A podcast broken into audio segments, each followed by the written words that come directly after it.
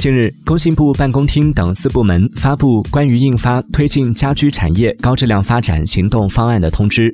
通知提出。到二零二五年，家居产业创新能力明显增强，高质量产品供给明显增加，初步形成供给创造需求、需求牵引供给的更高水平良性循环。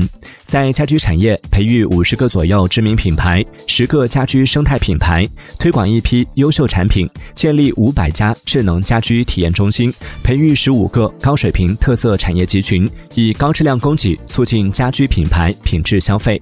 在您的生活中，智能家居。为您带来过哪些便利？您使用过最好用和最不好用的智能家居设备和场景都有哪些？